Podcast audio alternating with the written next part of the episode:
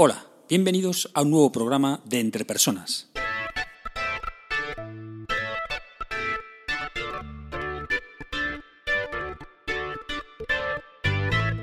Un podcast donde hablamos sobre todo lo relacionado con las competencias, diccionarios de competencias, sistemas de gestión por competencias, programas de desarrollo de competencias, sistemas de evaluación por competencias y todo lo que tiene que ver con habilidades y competencias en las organizaciones. Mi nombre es Raúl García y podéis encontrarme en la web www.entrepersonas.com. Hoy es día 28 de noviembre de 2015 y este es el programa número 6 de Entre Personas. En este programa vamos a hablar sobre cómo determinar las necesidades de desarrollo de tu equipo utilizando las competencias. ¡Vamos allá!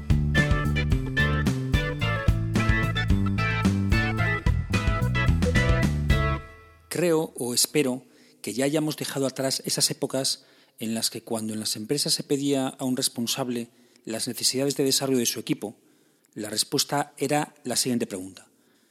¿Pero me has pasado ya la lista de cursos? Bueno, la intención que había detrás de esta pregunta era, primero, dime los cursos que se van a dar el próximo año y yo después apuntaré a las personas de mi equipo a los cursos que me interesan. Este le apunto a los pares, este a los impares. Bueno, es decir, se construía la casa por el tejado. El primer error era identificar desarrollo con cursos. Esto quizá lo comentaré en otro audio diferente. Y el segundo, el segundo error era que las necesidades de desarrollo se hacían depender de los recursos de desarrollo, lo que evidentemente no recomiendo. Después se puso de moda lo que yo denomino la titulitis en el desarrollo. Esto significa que las necesidades de desarrollo, por arte de magia, se convertían en títulos de cursos de formación. De esta manera, una persona necesitaba desarrollarse en liderazgo, otra en gestión de equipos, otra en presentaciones eficaces, otra en comunicación interpersonal, y así podíamos seguir hasta el infinito. De manera sorprendente, estas, entre comillas, necesidades coincidían con cursos de formación que se solían impartir en esas empresas. Vuelvo a repetir que es un error identificar desarrollo con cursos de formación, pero bueno. Este segundo planteamiento de titulitis puede parecer que se basa en competencias, pero no es así. Incluso a veces esta titulitis puede disfrazarse con una derivada que se da con cierta frecuencia, que es utilizar los nombres de las competencias de la empresa. Por ejemplo, orientación al cliente, proactividad o trabajo en equipo. Ojo porque estaríamos en el mismo caso de titulitis. ¿Y por qué los títulos de cursos o los nombres de las competencias no son necesidades de desarrollo? Bueno, lo primero recordemos qué es una competencia. Una competencia es un comportamiento. El liderazgo no es un comportamiento la gestión de equipos no es un comportamiento, ni tampoco lo son las presentaciones eficaces, evidentemente.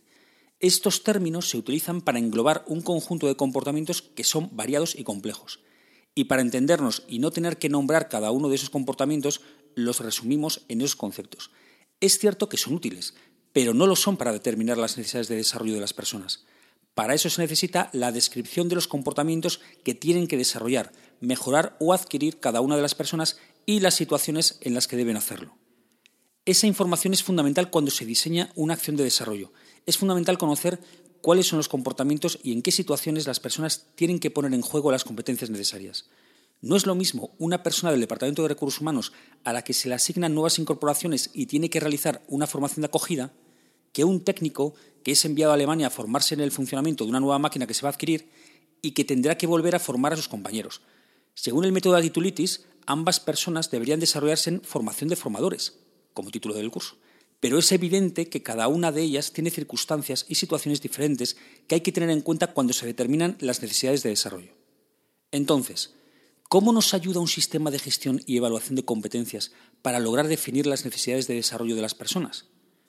Como comentaba en el programa anterior relativo a las fases y los tiempos en la implantación de un sistema de gestión y evaluación de competencias en una empresa, la entrevista de evaluación del desempeño debe realizarse con tiempo suficiente para poder incluir en los presupuestos de la organización las acciones de desarrollo que lo requieran, por lo que estas entrevistas deberían terminarse en el mes de noviembre, para que puedan ser aprobadas e incorporadas a los presupuestos. Para esa entrevista, el responsable debe haber realizado un análisis de las competencias de cada colaborador, recabando ejemplos concretos durante todo el año. Y con ejemplos concretos me refiero a comportamientos en situación. Para esto puedo utilizar la técnica de los incidentes críticos junto con la técnica STAR. Estas técnicas las veremos en programas futuros. Y con ese conjunto de comportamientos en situaciones concretas que haya recabado durante el año, dar feedback en la entrevista de desempeño. Pues bien, esa es la información clave para establecer las necesidades de desarrollo de competencias, porque ahí tenemos el análisis de necesidades de desarrollo, los comportamientos concretos que se deberían dar en situaciones concretas. Resumiendo, resumiendo, quizás ha sido un poco denso, pero, pero bueno, yo creo que yo lo ha quedado claro. A ver, las necesidades de desarrollo en competencias no provienen de un catálogo de cursos, ni de títulos de cursos concretos, ni siquiera de los nombres de las competencias de la organización, sino de la descripción de los comportamientos en situación. Un sistema de evaluación de competencias nos obliga a tener esa información, ya que es necesaria para poder dar un feedback adecuado a la persona en la entrevista. Para terminar, os animo a que hagáis el siguiente ejercicio. Ahora que se acerca el final de año, bueno, si escucháis este programa en otra época también lo podéis hacer, no hace falta esperar a final de año. Haced un análisis de vuestras necesidades de desarrollo siguiendo el patrón que he comentado en este programa. No os quedéis en un título o en un concepto, profundizad más. ¿En qué situaciones debería desempeñar mejor esta competencia? ¿Cómo debería comportarme? ¿Qué conocimientos necesitaría para actuar de otra manera más eficaz?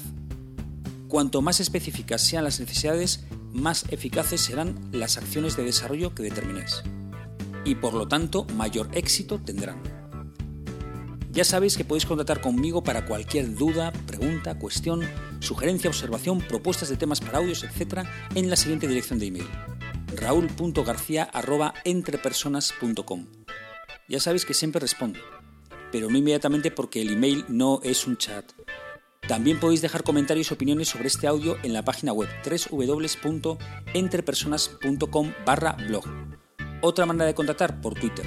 El usuario de Entre Personas es arroba entrepersonas1, 1 con número. Y mi usuario de Twitter es arroba ragarcía. Y por supuesto también estamos en LinkedIn. Espero sinceramente que este programa te haya sido de ayuda y no olvides que las empresas son las personas que trabajan en ellas y que tú eres el máximo responsable de tu desarrollo personal y profesional. Saludos.